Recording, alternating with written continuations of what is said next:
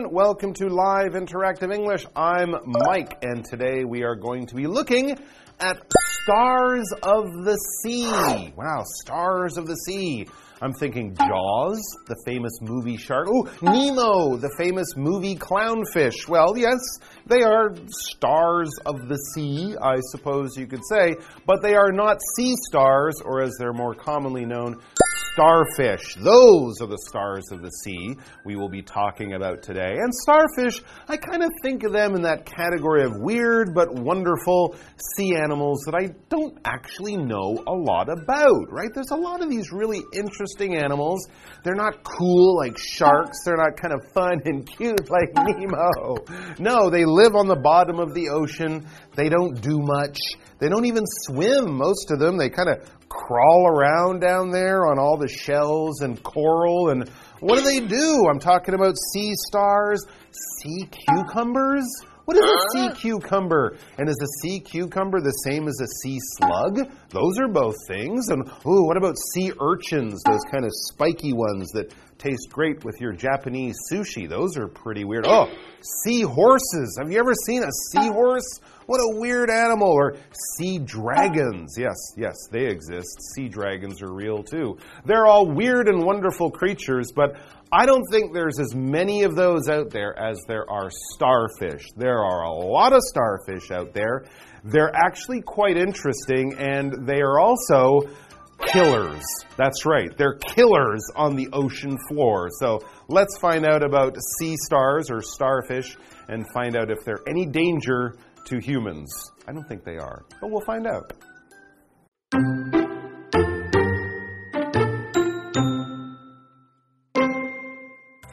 One sea animal that draws particular attention for its bright colors and patterns is the starfish. With over 2,000 species, starfish are a common sight in oceans around the world. Yet they are also some of the most misunderstood creatures. Take, for example, their name. Although we call them starfish, they're not really fish. Unlike fish, which have a set of bones running down the middle of their back, starfish are invertebrates. In fact, a more accurate name for starfish is sea stars, since it describes their common shape.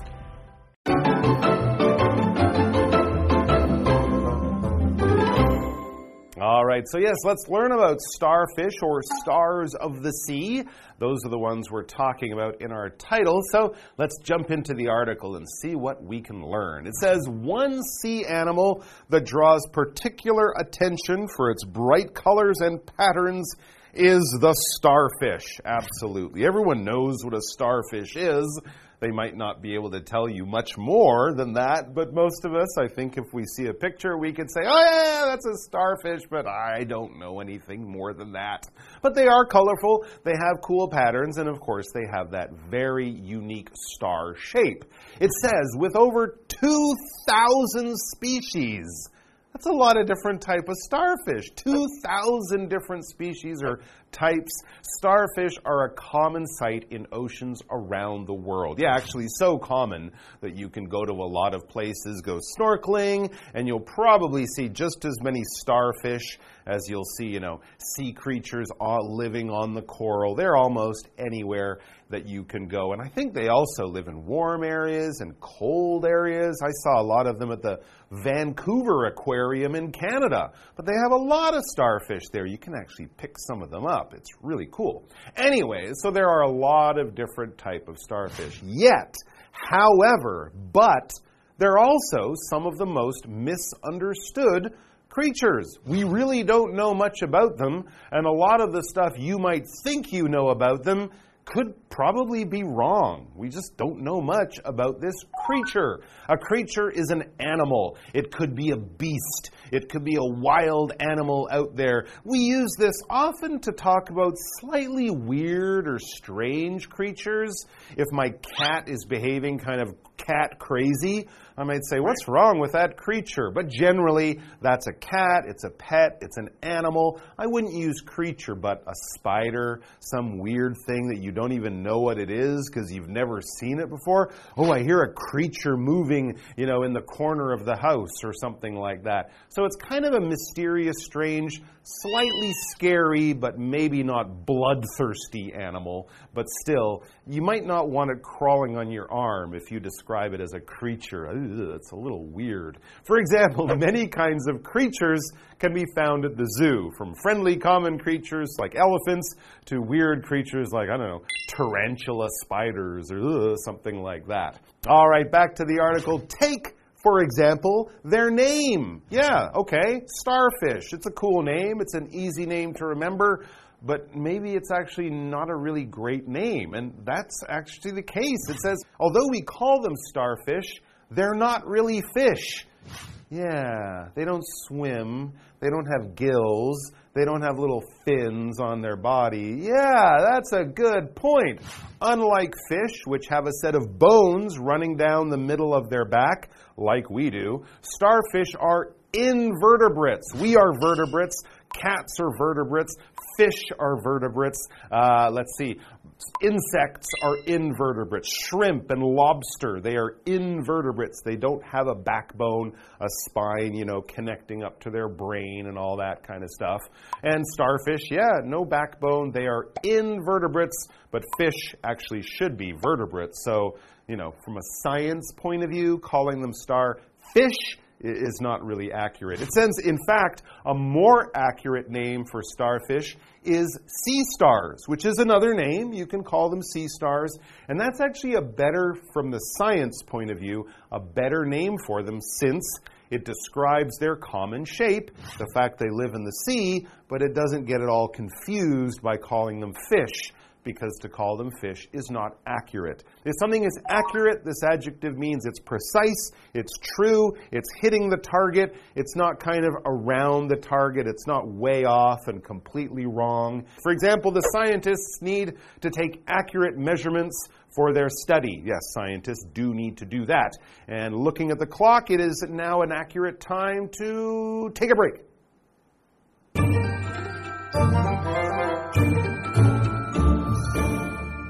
Hello，大家好，我是 Hanny。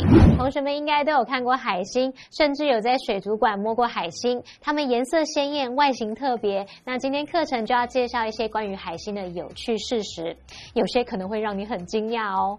首先就是海星有超过两千种，诶，在世界各地的海洋里随处都可以看到。不过它们也是最常被误解的生物之一。就拿它们名字来看，海星的英文是 starfish，但是这个名称并不准。确啊，因为它们不是真的 fish，不是鱼类。海星跟鱼类不同，这个海星呢是无脊椎动物。我们用到 invertebrate 来表达无脊椎动物。那如果去掉 i n 变成 vertebrate，就表示脊椎动物。再看到课文单字 creature，它表示生物啊，动物。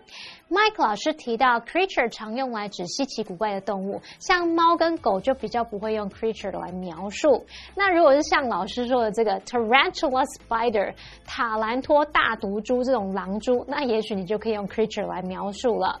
老师刚还用到 weird，w e i r d，它是形容奇怪的、怪异的。下一个单词 accurate。它是形容准确的、精确的。那补充一下，老师刚刚提到这个海星不像鱼，它没有鱼鳃，没有鱼鳍。那补充一下，gill，g i l l，它可以指这个鱼等等水生动物的那个鳃。还有提到 fin，f i n，它表示鳍或者是鳍状物。好，接回课文中。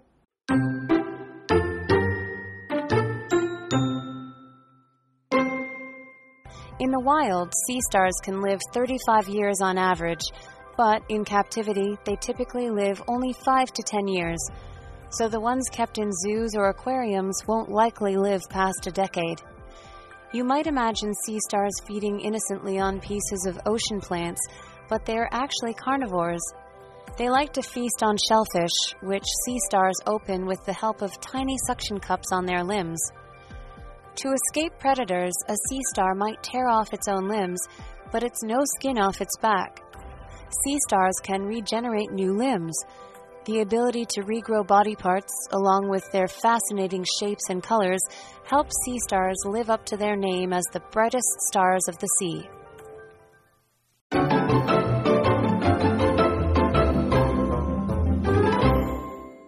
All right, let's get back to our talk about starfish. They are very interesting. They are not fish, and there are 2,000 different species of them. That's pretty amazing. I'm going to blow your mind even more in about three seconds. In the wild, sea stars can live 35 years on average. That's right. If you go to the ocean and you look down and you see a sea star there, it could be up to 35 years old or even slightly older. That's the average. That's amazing. But hmm, in captivity, they typically live only five to ten years. Oh, that's not so good. So, in captivity basically means not in the wild. If you have a wonderful aquarium at home, or an aquarium, or a zoo, or somewhere scientists are studying them, where they can't be out there in the wild in the ocean, they only live five to ten years. That's too sad. But if they are given their freedom, they can live up to 35 years. That's quite a long time. So the ones kept in zoos or aquariums won't likely live past a decade. Yes, there you go. Simple math. A decade, we'll get to that. But an aquarium is basically a zoo for fish. Um, we could use this word to talk about that little thing in your home or in a dentist's office where fish swim around in a glass box. That could be an aquarium. We could also call that a fish tank.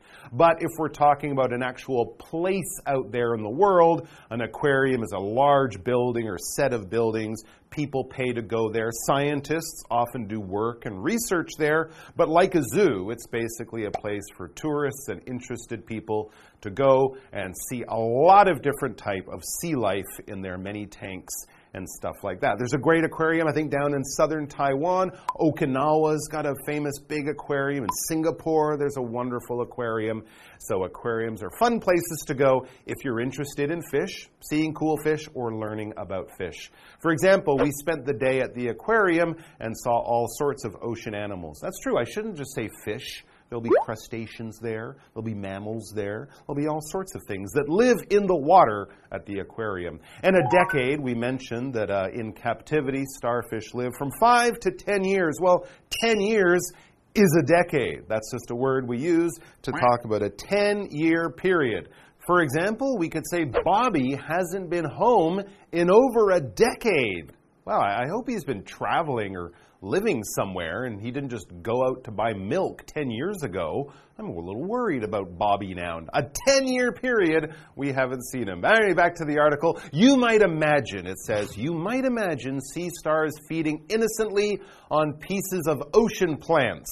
But they're actually carnivores. That's right, they're meat eaters. So they're not down there just feeding on algae and seagrass or stuff like that. No, they like flesh. They like meat.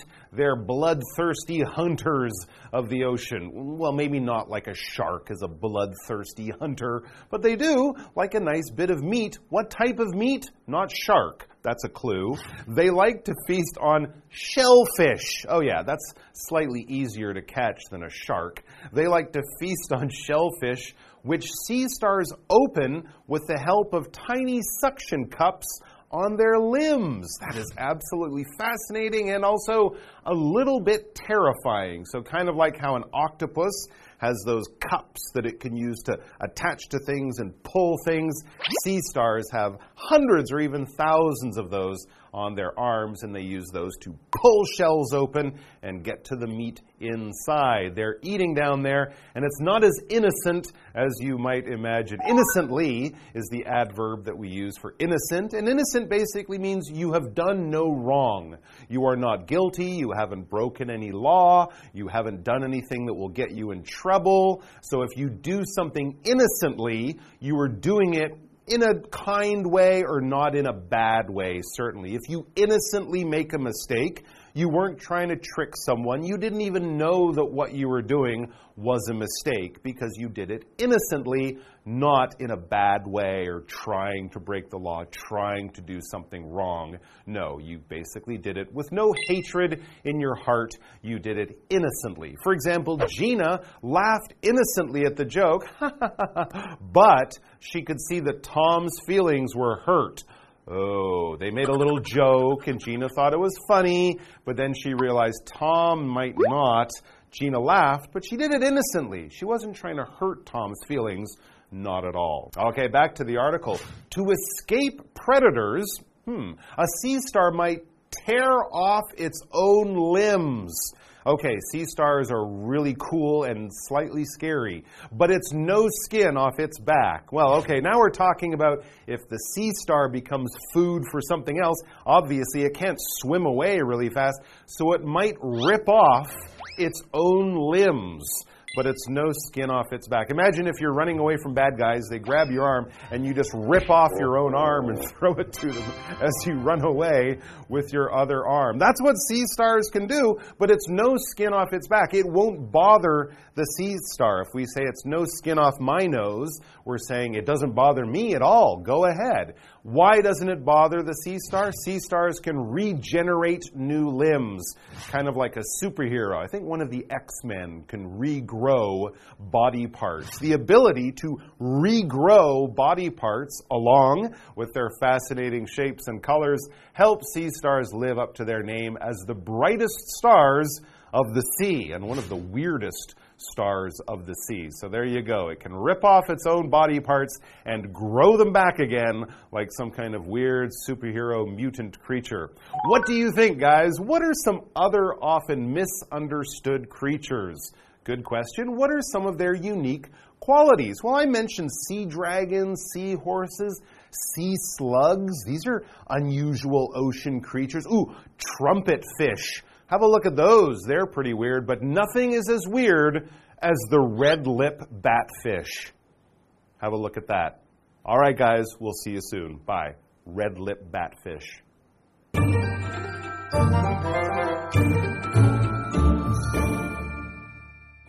在野外，海星平均可以存活三十五年。不过，如果是饲养在动物园或是水族馆里面的海星，则不太可能超过十年。我们先来看看单字 decade，它表示十年。那么 aquarium 它表示水族馆或是水族箱。老师在讲到水族馆的时候呢，有提到 crustacean 是指甲壳类动物，还有提到 mammal 则是指哺乳动物。好，那么课文接着提到说，也许我们可能会想象海星他们天真无邪的在吃着海洋植物的碎片，可是其实它们是肉食动物诶，它们喜欢吃贝类。然后呢，海星会用它们那个腕足上面这个小吸盘来帮忙打开贝类。好，我们先看一下 innocently 这个副词表示无辜地或者是故作天真地。那刚刚听到说海星不是吃藻类海草，而是肉食性动物的时候，Mike 老师说这听起来有点可怕诶。老师用到 terrifying，就是 T E R R I F Y I N G，terrifying 可以形容是恐怖的、令人害怕的。还有提到 algae。A L G A E，algae 表示海藻、水藻，那它是复数形哦。好，再来文中的这个 suction cup，它表示吸盘。老师就提到说，章鱼也有吸盘，那么 octopus 就是章鱼喽。课文最后写到说，为了躲避掠食者，海星可能会断腕，就是说把他们手弄断的那种感觉。但他并不在乎，反正会再长出新的手腕。这样听起来是不是很酷呢？就很像超级英雄电影里面那种变种生物。那我们可以用到 mutant 这个字，M U T A N T，mutant 是形容变种的、突变的。好，再来课文呢，它用到 tear off 来表达撕裂、扯断。那 Mike 老师则是用到 rip off，rip 是拼作 R I P，那么 rip off 它也有扯掉、撕掉的意思。这边两个重点，我们进入文法时间。好，来看第一个重点是 no skin off somebody's nose，这是指说某人不在乎，跟某人无关。好，那么 no skin off somebody's nose 字面意思是不会有皮肤从某人鼻子上掉下来，表示说某人不会受到某事影响，跟某人毫不相干。那也可以把 nose 改成 back。举例来说，It's no skin off my nose if you don't believe me。就算你不相信我，我也不在乎，我完全不会受到影响。好，再来看看第二重点是 live up to 的不同意思。第一个，你可以用它来表达符合、达到，像是达到某种期望或是标准。后面常常会接 name 名字，reputation 名声，expectation 期望等等。举例来说，She tries hard to live up to her parents' expectations。她努力要达到父母的期望。第二个，你可以用 live up to 去表达履行、实践，像实践承诺，后面就常常会接 promise 或者是 one's word 等等。举例来说，He always lives up to his promises。他总是会履行他的承诺。好，以上是这讲解，同学别走开，马上回来哦。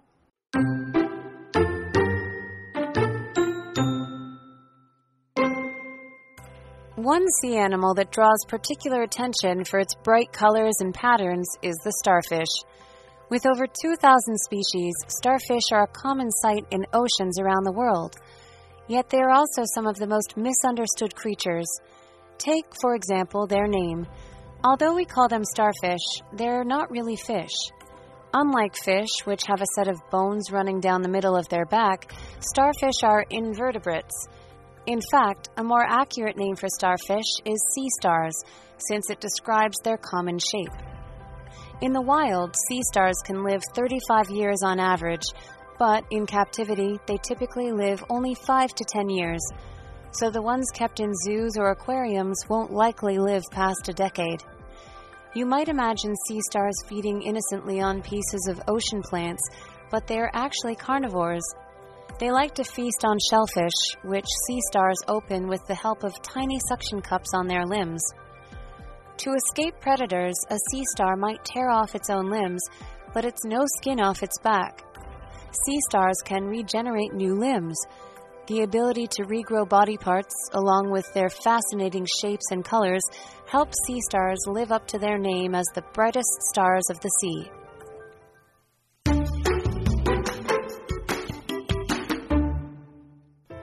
The Maple Garden has been called the lungs of the city.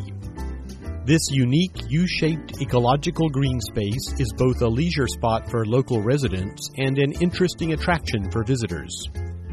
One could say that the Maple Garden was a beautiful mistake, since the location was originally designated for the Taichung International Convention and Exhibition Center.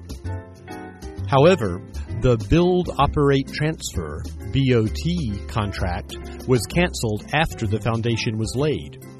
That's when the idea for turning the area into a park was born. After checking out similar projects undertaken overseas, architect Chai Kai Yang coordinated the transformation of the land using soil from Tali River to backfill it. Eventually, the park was finished, complete with an artificial lake, grass covered slopes, and a bridge. Not just for recreational purposes, the Maple Garden is also good for the city's environment, improving its landscape and air quality, as well as protecting it against flooding. When you stand on the glass observatory deck and look down, the greenery and lake look like a beautiful landscape painting. When it gets dark, the lights of the surrounding high rise buildings reflect on the lake, while the traffic sounds are quieted in this low lying park. You can take in the sights in front of you in peace. And on the weekends, you can enjoy listening to street artists playing music. The Maple Garden is a place where you can get away from the crowds and truly relax.